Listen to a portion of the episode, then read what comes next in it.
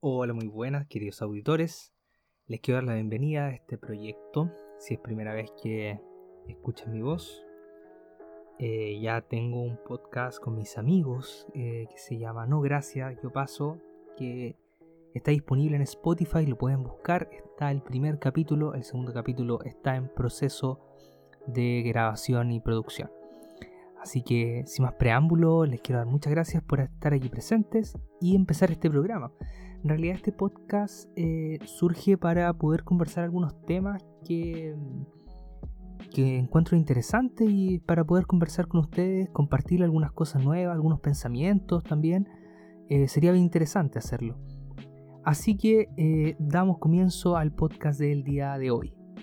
Bueno, primero que todo presentarme, mi nombre es Félix y los voy a estar acompañando durante estos minutos que van a estar aquí presentes ustedes, estén haciendo lo que estén haciendo, estén conduciendo, estén estudiando, bueno, no creo que estén escuchando podcast mientras estudian, pero estén lavando la losa, eh, limpiando la casa, voy a estar aquí con ustedes conversando algunos temas.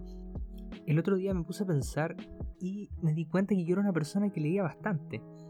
Eh, actualmente he dejado la literatura eh, lamentablemente por un tema de tiempo de la universidad me he dedicado a otras cosas también y lo he dejado un poco de lado, pero recuerdo que en su tiempo leí bastante libros y bastante buenos libros. Así que el día de hoy les quiero recomendar dos libros y empezar con la frase de uno, así que si me dan el momento para sacar el libro, es, dice así, no sé por qué las ciencias resultan tan poco atractivas incluso intimidantes para tantos. Intuyo, sin embargo, que se trata de una reacción que nosotros mismos hemos generado, por la forma en que las enseñamos y comunicamos, algo que podríamos llamar el efecto berenjena. A la mayoría parece no gustarle, pero no podemos culpar a la berenjena. Es, es claro que solo puede deberse a la ignorancia que existe de cómo cocinarla. Eso dice la contraportada del libro Física y Berenjenas, la belleza invisible del universo.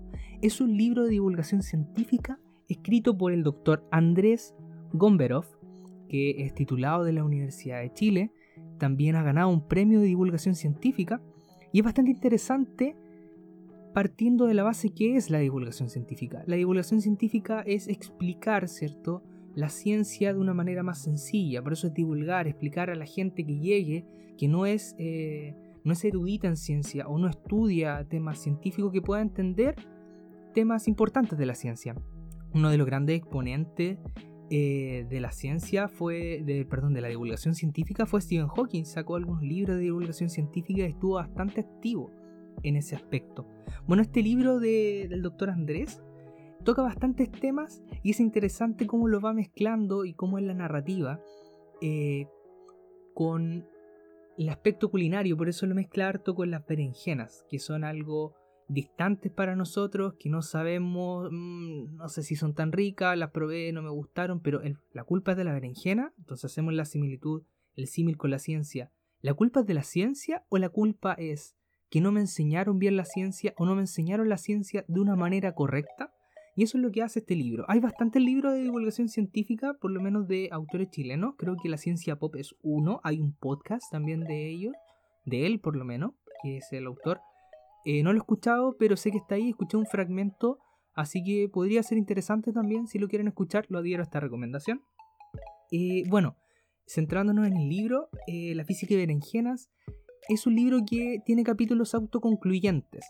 Pero aunque tiene capítulos autoconcluyentes, es importante ir entendiendo y leyendo algunos capítulos porque se entrelazan con otros a veces. A veces hacen referencia de un capítulo anterior.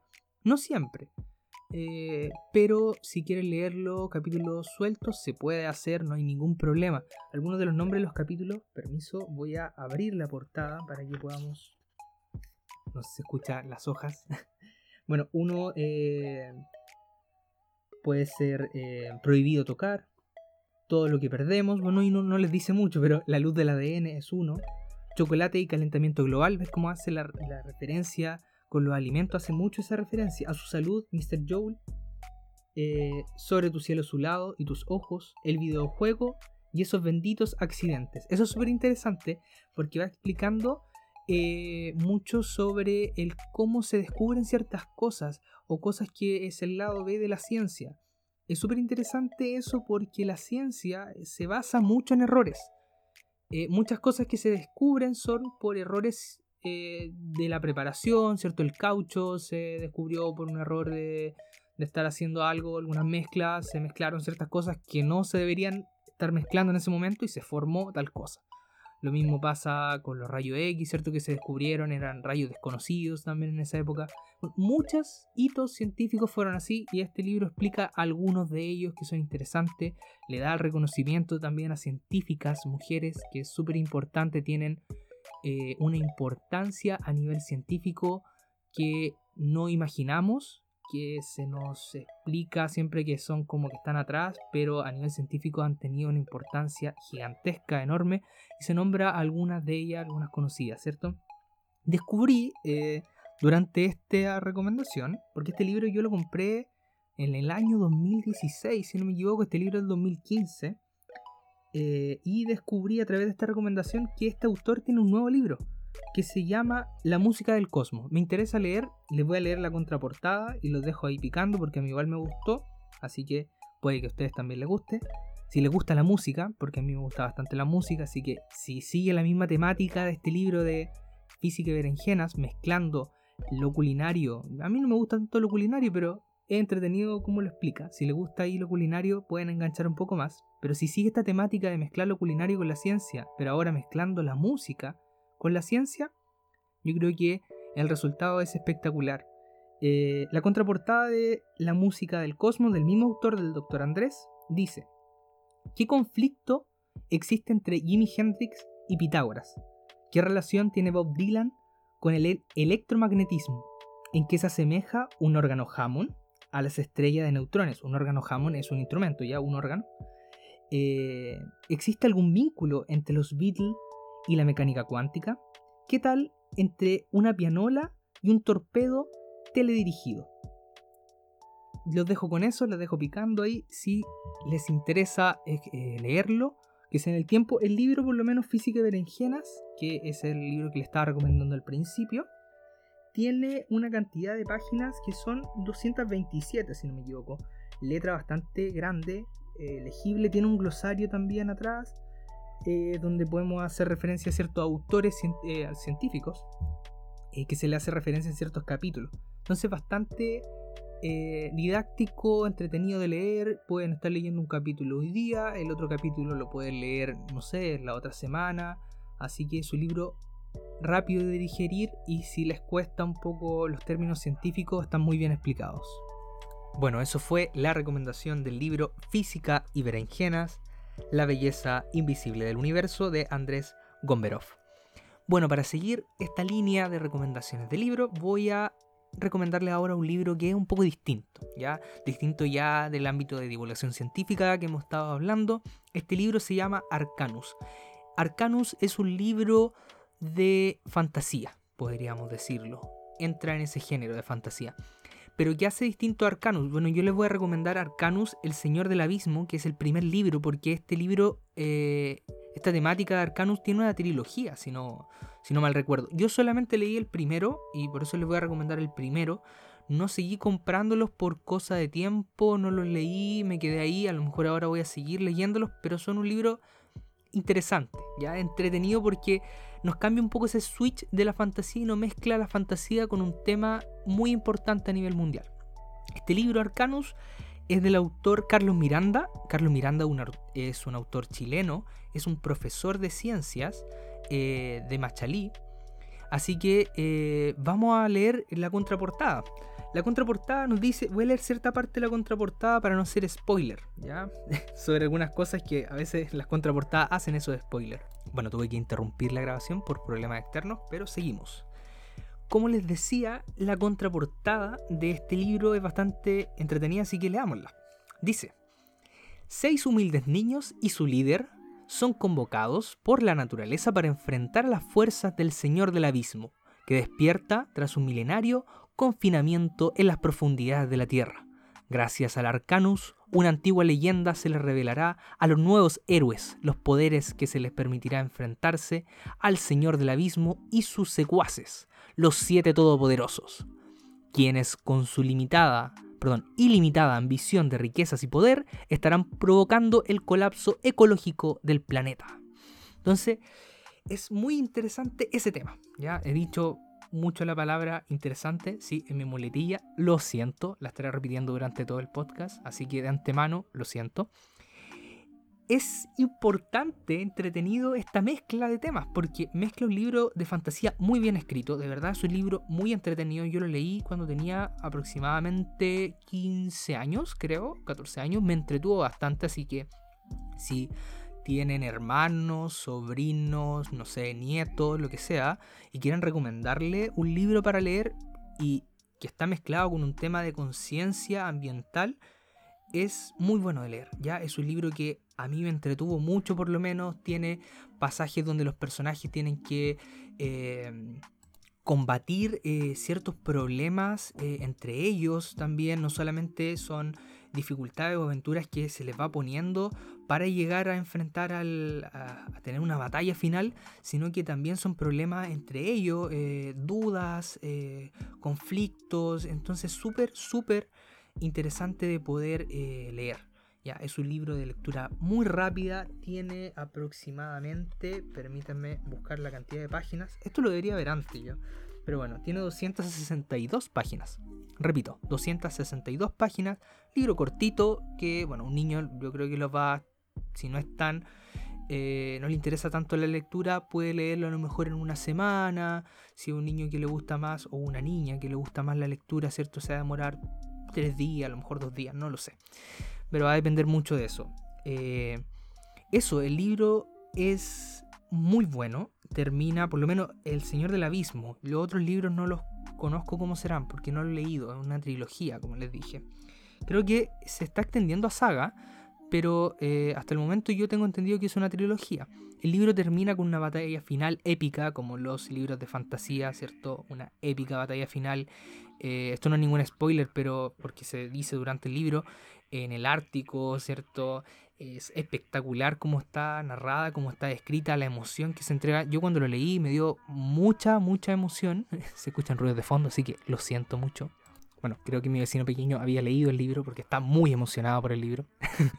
se escucha gritando, haciendo los gritos de la batalla final.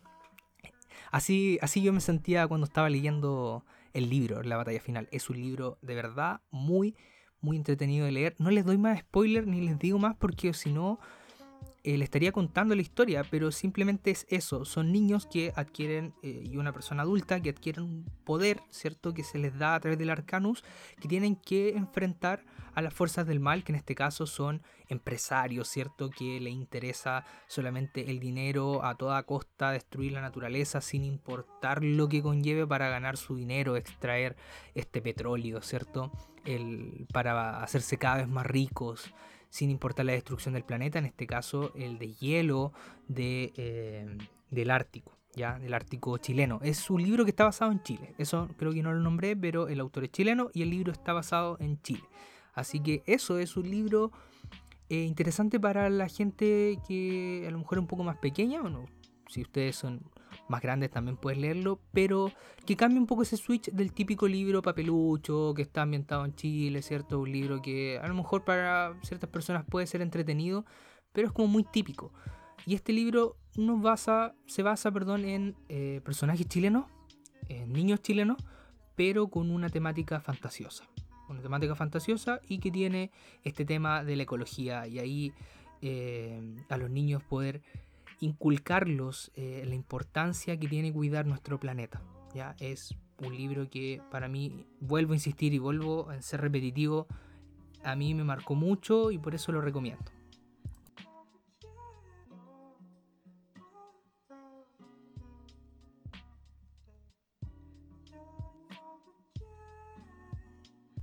Bueno, ¿a quién no de los presentes nos gusta escuchar una buena música cuando estamos en la ducha, estamos camino al metro, estamos en nuestro auto cocinando o estudiando? Nos gusta escuchar una buena música, un buen álbum musical. Por eso el día de hoy les vengo a recomendar un álbum de música. Esta es la última recomendación que les voy a hacer de esta sección. No quiero llamarle sección tampoco, pero durante eh, los capítulos de este programa le voy a estar recomendando ciertas cosas, a lo mejor al principio, eh, después al medio, al final, no lo sé. Pero quería ponerlo esto al principio para que leyeran los libros que les recomendé y escucharan este álbum. Como generalmente los primeros 15 minutos son los que se escuchan, aquí se los dejo. Bueno, el álbum que les quiero recomendar el día de hoy es, se llama Bailando en la Batalla. Bailando en la Batalla es del año 2020 y es de Neil Moliner. Es un cantante español, por lo menos por su acento, no todo que es español. Y tiene eh, bastantes canciones el álbum. Eh, no las conté, así que no les puedo decir cuántas canciones son. Pero me gusta mucho. Lo escuché muy poco en realidad. Eh, hace muy poco en realidad. No muy poco. He escuchado bastante repetido el álbum. Las canciones de este álbum son buenísimas. Eh, buenísimas se preguntarán, porque la música es muy objetiva, que es buenísimo para mí, ya. Buenísima porque mezcla mucho estilo musical y es muy positivo, ya. Tampoco es como, uy, la felicidad, because I'm happy, no, no. Pero mezcla mucho ese pensamiento de de un punto de vista positivo, eh, salir a flote, eh, expone en una canción ciertos problemas de cómo vivimos la vida actualmente y cómo deberíamos hacerlo. Es bastante entretenido, por lo menos el contenido de letras. Lo que es el género musical es variado. Ya he notado que hay alguna influencia de reggae, hay alguna influencia de balada en una que otra canción. Eh, tiene bastantes vientos, ya eh, vientos metálicos como pueden ser trompetas, mezcla algunos órganos, la guitarra siempre presente, ¿cierto? La guitarra acústica tiene algunas características como medias de blues en la guitarra eléctrica, un poquito de jazz, ¿cierto? Eh, es bastante entretenido, pero mezcla harto ese reggae que es muy bueno, ya es muy bueno escucharlo. A lo mejor si no les gusta el estilo, escúchenlo y vean si les gusta tiene sus canciones románticas, por supuesto. El álbum en general habla sobre ese romanticismo, pero es muy bueno, ya es muy bueno la temática y la letra como lo hace, no es un amor sufrido de, hoy ¿por qué te vas? Estás lejos y ahora lloro y lloro. No, sino que es un álbum un poquito más, eh, un poquito más positivo, como les dije. Que no está mal escuchar música que sea tristona, a veces nos hace bien escuchar música media tristona como puede ser, no sé, Camila, eh, Morat que tiene esa música de el amor un poquito más sufrido. Pero eso, les dejo la recomendación. A mí, personalmente, la canción favorita de este álbum es Mi Religión, muy buena, que habla del amor de pareja, así como algo muy lindo. Es una canción, encuentro que es muy linda de dedicar a alguien. No solamente a lo mejor a una pareja, sino también a algún amigo. Ya podría ser bastante bonito porque ver esa, el amor no solamente como un amor de pareja, sino vivir la vida amando a las personas que tenemos cerca. Ya cómo nos influyen esas personas, cómo nos hacen felices, cómo nos paran cuando estamos en el suelo y cómo nosotros las paramos cuando están ellas también en el suelo. Así que es un álbum hermoso de escuchar, se lo recomiendo. Lo subí hace poco a mis redes sociales. Bueno, no sé si aquí me siguen en mis redes sociales, pero eh, lo subí hace poco eh, recomendándolo. Así, un muy buen álbum. Lo conocí escuchando, creo que a Beli Basarte eh, otra eh, cantante española muy reconocida también, eh, muy buena cantante. No, no quiero hablar de ella, a lo mejor en uno más adelante eh, voy a hablar de ella porque no he escuchado su álbum completo y yo la conozco más por YouTube. Pero es una cantante espectacular también, ya que ha trabajado para Disney en el doblaje de las canciones en español de la película Bella y la Bestia de live action. Así que su calidad de cantante es espectacular para que te contrate Disney a trabajar como cantante, doblando eh, en sus películas, más, más que usa una live action, ¿cierto? Disney trabaja mucho con música y su fuerte en la música es que tenéis que ser un cantante muy, muy bueno. Así que eso, recomendado Bailando en la Batalla de Neil Monter, del año Moliner, perdón, Neil Moliner, del año 2020. Los cines en Chile han vuelto a abrir. Esto viene buenas noticias para las personas cinéfilas, ¿cierto? Que les gusta ver películas en el cine. Y no me quiero quedar atrás, por supuesto, con la noticia de que se ha lanzado el tráiler de Cruella de Vil, la película live action de Disney de la protagonista que va a ser, por supuesto, una villana. Como sabe la industria cinematográfica que nos gusta ver películas de villanos, ¿cierto? Como lo fue eh, en el caso de, de DC, de DC, eh, el Guasón, el Guasón o el Joker, para algunos que les molesta que le digan el Guasón, el Joker. Y encuentro un poco de similitud en este caso con Cruella de Vil. Y ahí vamos a estar comentando algunas cosas. Cruella de Vil que va a estar interpretada por la gran actriz Emma Stone, una de mis actrices favoritas, la encuentro espectacular. Lo que sí encuentro de Emma Stone es que sobreactúa un poco los personajes, ya más eh, lo que viene a ser Cruella de Vil, que tiene una personalidad un poco excéntrica. Eh, es un tráiler que está bastante bueno y nos plasma esa personalidad excéntrica de Cruella de Vil y encuentro que Emma Stone lo deja bien, bien puesto. Si bien eh, tiene esa exageración de los gestos, ocupar hasta la boca, los ojos, lo típico que hace Emma Stone, pero siento que para este papel es espectacular. La actriz fue elegida muy muy bien. Eh, me da esa sensación del personaje eh, psicópata eh, que está un poco loco y que nos gusta bastante ver con el Joker de Jared. Ya sé que el Joker de Jared fue un Joker espectacular, así que eh, el Joker no es lo mismo que Cruella, ¿cierto? Eh, Cruella sí es un personaje, es un villano importante dentro de la franquicia de Disney. Muchos de los fans de Disney esperamos que sea un muy buen personaje realizado, una muy buena película y que tiene la vara bastante alta por la calidad de personaje que es y la dificultad que tiene interpretarlo. Pero siento que Emma Stone va a interpretarlo de una manera muy bien como lo hizo Yaracleto, ¿cierto? Con el Joker. Entonces encuentro cierta similitud de ese personaje psicópata, ojalá que, que se tome harto... Eh, yo creo que Emma Stone, por supuesto, vio bastantes interpretaciones de personajes psicópatas como ella es, una actriz espectacular. Así que los dejo invitados a poder verla. Está eh, para fechas de estreno de este año 2021 en mayo, el 28 de mayo, si no eh, me equivoco con la precisión, para los cines de Estados Unidos. No sé si a nivel internacional, va a ser la misma fecha de estreno, pero por lo menos a nivel eh, de Estados Unidos va a ser el 28 de mayo. Estoy expectante, ojalá que en tiempos COVID se pueda ir al cine siempre, por supuesto, tomando todos los resguardos. Si usted es persona de riesgo, no vaya al cine, ¿cierto? Son lugares masivos que pueden tener ciertas complicaciones, pero ¿por qué no eh, inyectar la economía a la industria del cine siempre y cuando esté permitido y con los resguardos que, se dan a nivel de las normas de salud, ¿cierto? Siempre cuidando su salud. Eso dejarlos muy, muy recalcado. Pero eso, Cruella de Vil, yo creo que puede ser una buena película, un buen live action que Disney nos puede dar, que nos dejó, por lo menos a mí, me dejó con la boquita un poco amarga, con el gusto ahí medio ácido, con Mulan. No digo que Mulan haya sido una mala película, no es una mala película, pero fue un poco distinta, ¿cierto? Sí, la presencia del mítico personaje de Muchu, eh, una película que sí reflejó las características de Mulan, pero a mí me dejó un poco cojo. Era una Mulan, pero no era, era como que estaba viendo eh, la película de una mujer guerrera, aguerrida, ¿cierto? Que todo lo puede, eh, que se ve enfrentada con otra mujer aguerrida, pero que eligió otro camino y que es más poderosa que ella, pero aún así se quiere reivindicar y, dar ese poder a ella, que en este caso a Mulan, que va, va encaminada con el, en, un buen camino hacia, hacia la luz, ¿cierto? Y poder derrocar a este villano que se nos presenta.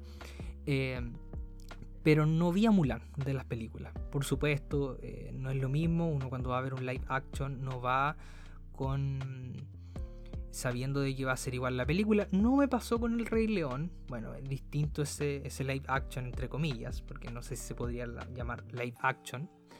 Pero con El Rey León a mí me gustó bastante esa, esa adaptación.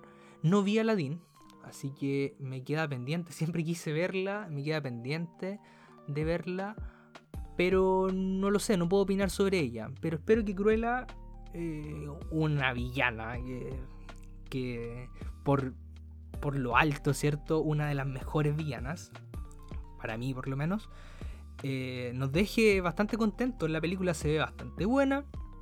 Eh, vuelvo a recalcar, la actriz Emma Stone, espectacular, ¿cierto? Si no la han visto en sus actuaciones, eh, La La Land puede ser una de ellas. Super cool, creo que fue una de sus primeras películas. Eh, que no tiene nada, nada, nada que ver con la actuación de, que va a ser ahora en Cruella, pero les puede dar un poco ahí sobre los inicios de Emma Stone, La La ya eh, la progresión más de, Emma Stone en un musical romántico que pueden verlo muy muy bueno para que sigan un poco la carrera si no conocen a esta actriz. Así que eso, eh, no sé qué opinan, si, si me pueden dejar por mis redes sociales, los que me siguen por mis redes sociales, la opinión sobre esta película con este tráiler, si le ven fe o no le ven fe. El día de ayer, con éxito pudo aterrizar en Marte un vehículo enviado por parte de Estados Unidos hacia Marte, por supuesto, luego de largas horas eh, esperando ese aterrizaje eh, todo ocurrió con éxito, ¿cierto? Cabe destacar que era una misión que estaba eh, monitoreada, por supuesto, por la NASA, pero la NASA no podía hacer nada respecto al aterrizaje que iba a tener esta nave, o este, este vehículo, mejor dicho porque estaba equipado con inteligencia artificial que iba detectando el suelo para saber dónde tenía que aterrizar de la mejor manera. Tenía un paracaídas, cierto, que era gigantesco, del porte prácticamente de siete rascacielos, si no me equivoco, si no exagero, bueno, bueno era, era bastante grande. Eh, y aterrizó con éxito. Pero preguntamos, o preguntémonos, mejor dicho, ¿en qué nos incumbe eso? ¿Cuál es la importancia y por qué hubo un tan gran revuelo de ese aterrizaje. Ya, la importancia de este aterrizaje de este vehículo que se llama Perseverance, o Perseverance, no sé cómo será pronunciado en Estados Unidos, bueno, leído textualmente sería Perseverance. Eh, un vehículo que está equipado con una tecnología de punta, ¿cierto? Aterrizó en un lugar estratégico, eso es súper importante. Aterrizó en un cráter y aquí remontémonos un poco, pensando que Marte es un planeta, ¿cierto? Es el planeta rojo que está atrás de nosotros, si lo pensamos yendo de, del Sol hacia, hacia atrás, sería hasta atrás de nosotros, separado, ¿cierto? Por el cinturón de asteroides, etc. Es un planeta frío. Nosotros lo vemos naranja, pero es un planeta más frío porque está más lejos del Sol que nosotros. ¿ya? Es un planeta que no tiene eh, una atmósfera o la atmósfera es mucho más, en realidad existe la atmósfera, atmósfera, pero muy delgadita. Entonces atravesarla, esa, la dificultad que tenía era menor que atravesarla como aquí en la Tierra, ¿cierto? Cuando ingresa un cohete como la vemos en las películas, ¿cierto? Que, o cuando tiene que salir algo, eh, pasa por grandes temperaturas y experimenta grandes temperaturas, pero no es tan dificultoso, ¿cierto? El roce, la velocidad que se, que tiene que enfrentar no es tan grande. Bueno, yo no soy erudito en, en el espacio y en, las naves y todo esto, pero más o menos es lo que manejo y, sé lo que, lo que podría implicar eh, esa cantidad de atmósfera o la atmósfera, el grosor que debe tener la atmósfera para poder atravesar un vehículo o cualquier elemento que quiera salir o entrar eh, a un lugar que tiene una atmósfera, ¿cierto? Ahora, la importancia, como les decía, de este Perseverance o Perseverance, como le podemos decir, es que está equipado con una tecnología importante porque quiere determinar microorganismos en Marte. Si bien sabemos, Marte, como les dije, es un planeta frío que se supone que existió vida hace mucho tiempo y eso se quiere ver, eso se quiere determinar con esta tecnología, por supuesto. ¿Y por qué es tan importante dónde aterrizó? Que dije que aterrizó en un cráter. Es importante porque en este cráter se dice que hubo un gran río. Imaginémonos que en la Tierra eh, se pasan millones de años o pasa algo y la Tierra se congela ya. O se vuelve fría, se vuelve inhóspita, no existe vida y se va el agua, por supuesto, y solo queda tierra. Imaginémonos un gran río ese gran río está seco y ahí aterrizó el vehículo. Entonces va a determinar ciertos minerales, microorganismos que se supone que debieron existir o debe haber algunos vestigios sobre ello.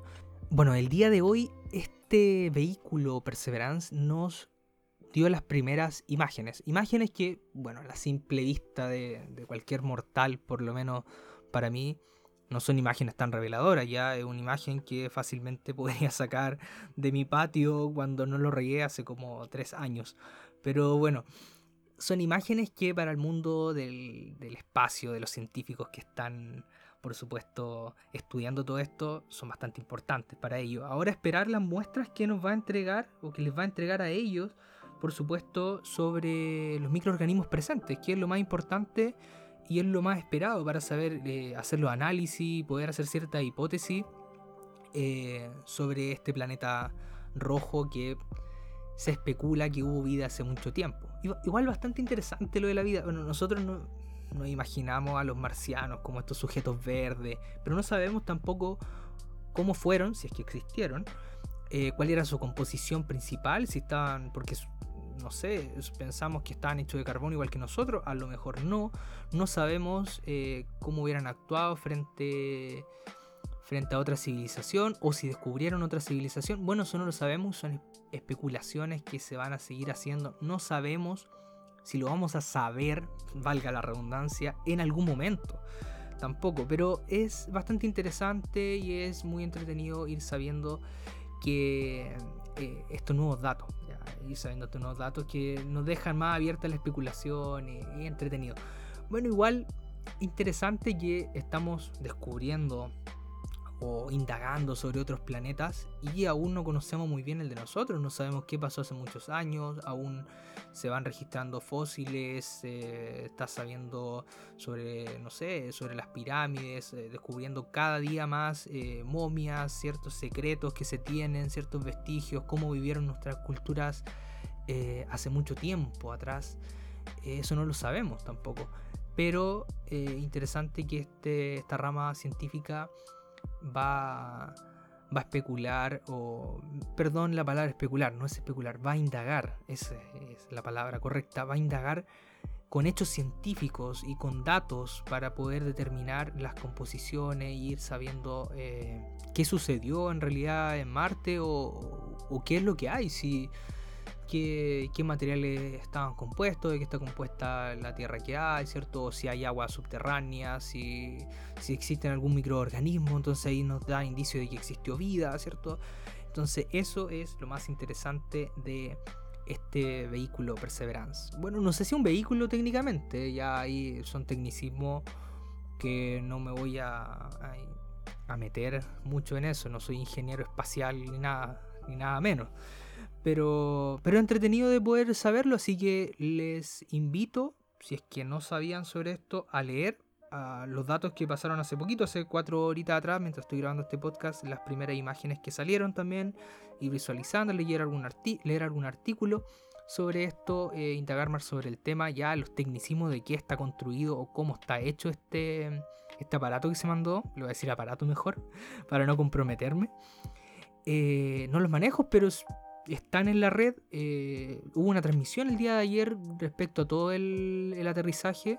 Eh, algunas, em, alguna información también que se transmitió a través de los científicos, a través del canal de la NASA.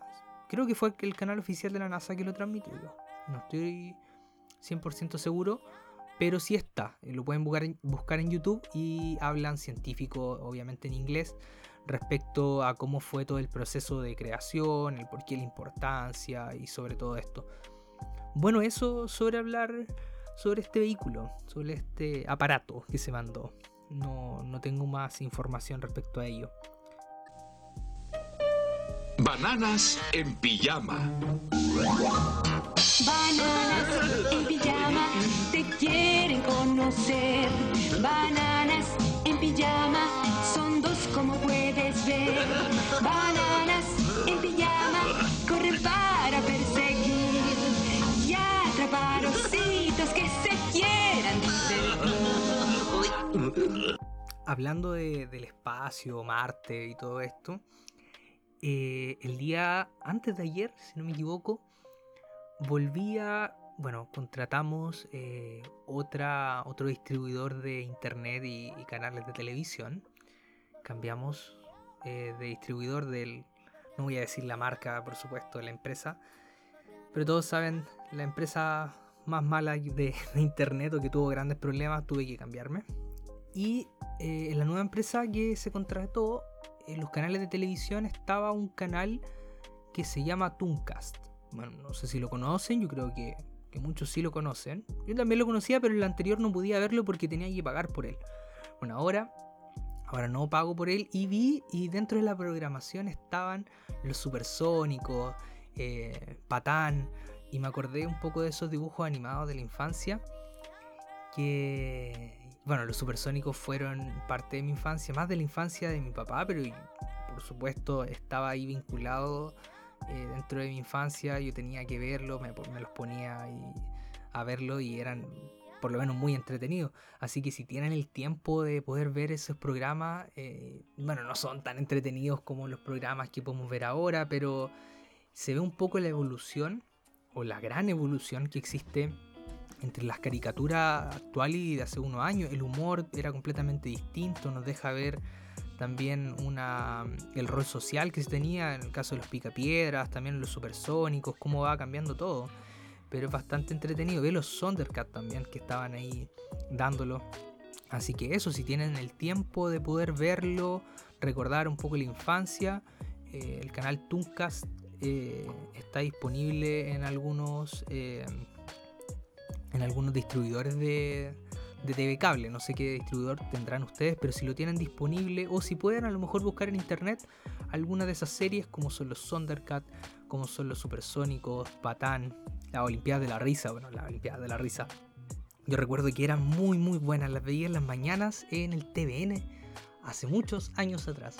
Las daban en las mañanas los días sábados era muy, muy entretenido. Tenían que ir en carrera, estaba Penélope, estaba Patán con su amo y, ponían ciertas trampas para que uno llegara primero, otro llegara antes.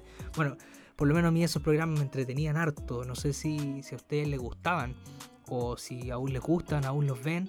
Son, son programas muy muy buenos. Estaba el otro, el, el mono y la comadreja, no recuerdo ya cómo se llama, pero estaba la comadreja. También un muy buen programa, muy chistoso. Eh, y un humor distinto, un humor de que proviene, ¿cierto?, del canales algunos como Cartoon Network, eh, Hanna-Barbera, eh, que eran distribuidores en esa época, que tenían un humor distinto, la animación, por supuesto, muy diferente, muy precaria, entre comillas, se podría decir, a lo que tenemos ahora, que es animación en 3D, que es una animación espectacular que, tenemos disponible. Pero eso, volver a, la animación antigua, ver esos programas, a veces hace bien. A mí por lo menos me entretuvo, lo vi unos minutos y me entretuvo bastante, me recordó tiempo con mi papá cuando veía esa, serie animada. Así que eso sí, les quería dejar al final del programa porque ya llevo casi 36 minutos de grabación, no quiero hacer esto tan largo, en realidad una prueba de sonido para poder ver cómo, cómo se escucha este programa, para, hacer un programa piloto en realidad y, ver si llega o no llega a la gente, si lo escuchan o no lo escuchan, si llegan a este minutaje o no.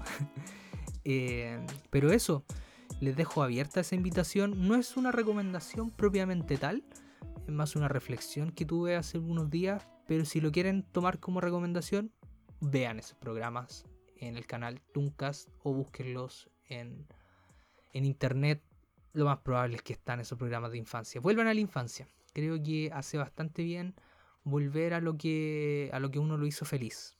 Más cuando a lo mejor uno se siente un poco bajoneado o algo, es muy sano volver a lo que lo hace feliz, ya sea música, ya sea mm, eh, series, eh, algún programa de televisión o cualquier cosa. Cualquier actividad que a uno lo hace feliz, es bueno volver a donde uno fue feliz, ¿ya? No con su ex, no vuelvan con su ex, hace mal eso. no sean tóxicos. Si fue una relación tóxica, por supuesto. Pero eso, a eso me refiero, como a, los programas, a los programas de televisión. Cartoon Network en su época, tuvo una época dorada. Yo recuerdo que fue una época muy, muy buena con programas de televisiones entretenidos que, que nos marcaron la infancia a muchos de nosotros. El Hotel de los Monstruos creo que también se llamaba, no recuerdo muy bien el nombre. Habían otros que tenían, bueno, eran asquerosos, yo recuerdo que eran asquerosos, pero me gustaban mucho, eran unos monstruos que uno tenía creo que dos ojos arriba como colgando y una boca y tenía como unos brazos peludos y un cuerpo muy raro, no recuerdo cómo se llama, si alguno de ustedes lo recuerda y me sigue en mis redes sociales, dígame cuál era el nombre de, ese, de esos dibujos animados, muy muy buenos también.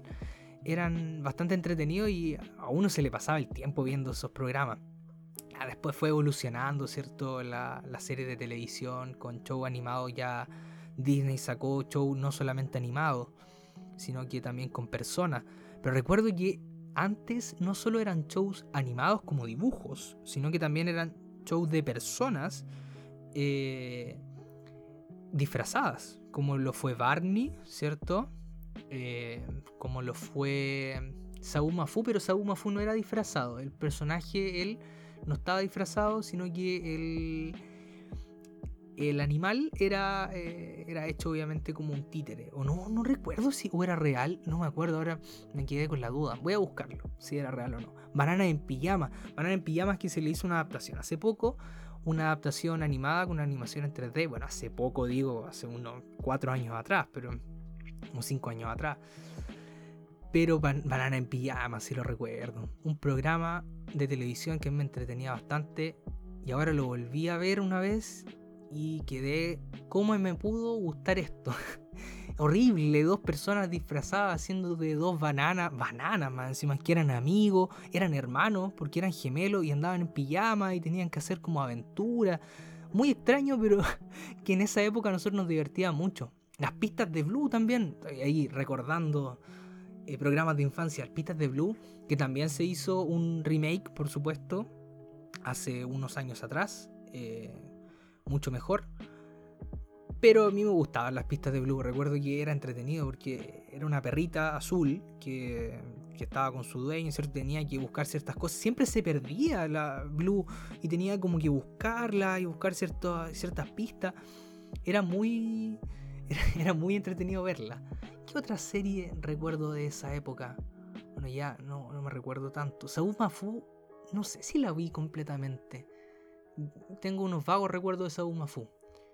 Pero como les dije, eran muy buenas series. Ah, los Twins o los Twinners. No recuerdo cómo se llama bien. Era una serie de uno eh, personaje hecho como títeres.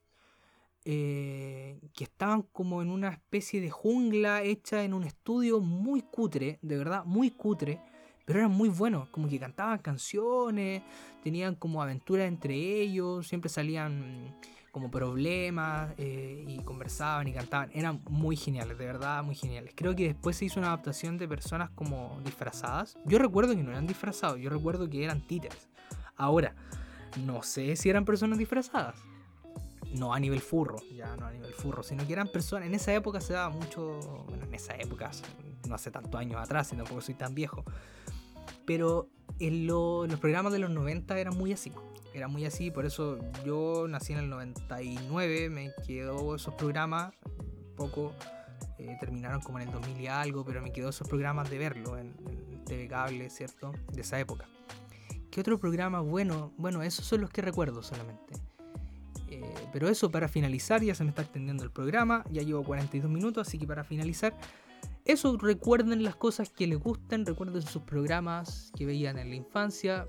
Lo que sí, a veces les dejo de, antemano este disclaimer que a veces van a verlo, se van a decir, oh, cómo me gustaba esto, si es tan malo, es tan fome.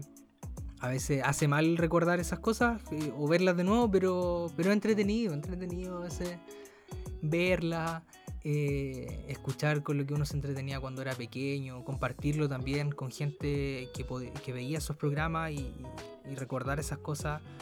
Eh, es una actividad divertida de hacer. Y más en estos tiempos que estamos encerrados, recordar los programas de infancia es una buena estrategia para poder hacernos un poquito más felices, ¿cierto? O cambiar la rutina de los días, siempre hacemos lo mismo, siempre nos levantamos, vemos los mismos programas de televisión, estamos acostumbrados a esa televisión tan rápida, a que pasen todas las cosas muy muy rápido y volver a esa época de televisión es muy bueno.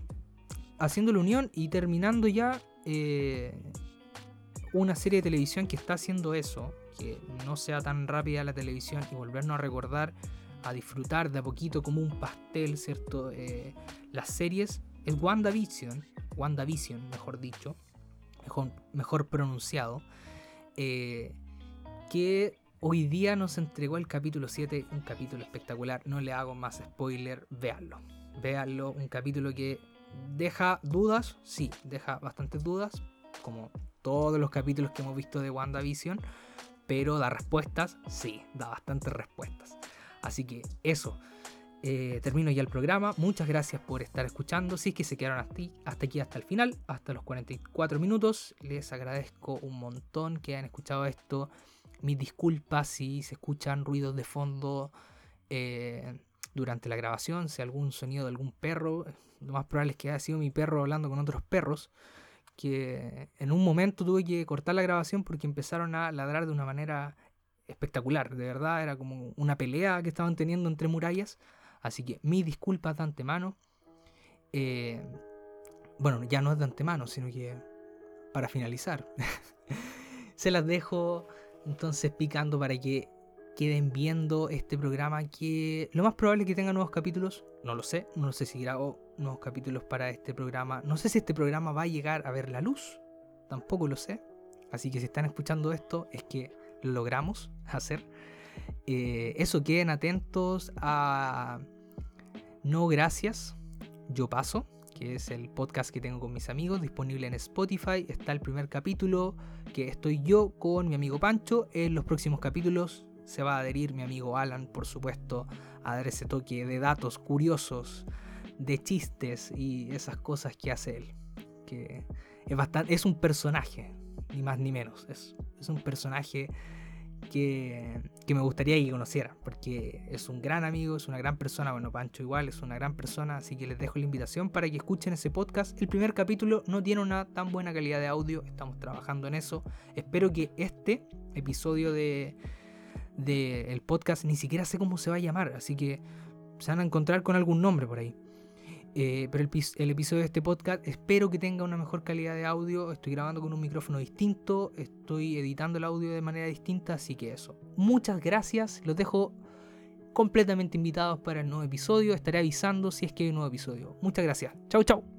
Hola, soy el Félix del futuro que está editando este audio. Quiero dejar un pequeño disclaimer disculpándome que en la sección que hablé del Cruella hice la comparación con el Joker y dije Jared Leto, no me estaba refiriendo al Joker de Jared Leto, sino al Joker de Heath Ledger. Así que lo siento, confundí el mejor Joker con el peor Joker. Lo siento. Ahora sí que sí, me despido. Chau, chau. Te quiero yo y tú a mí. Somos familia feliz. Con un fuerte abrazo y un beso te diré mi cariño es para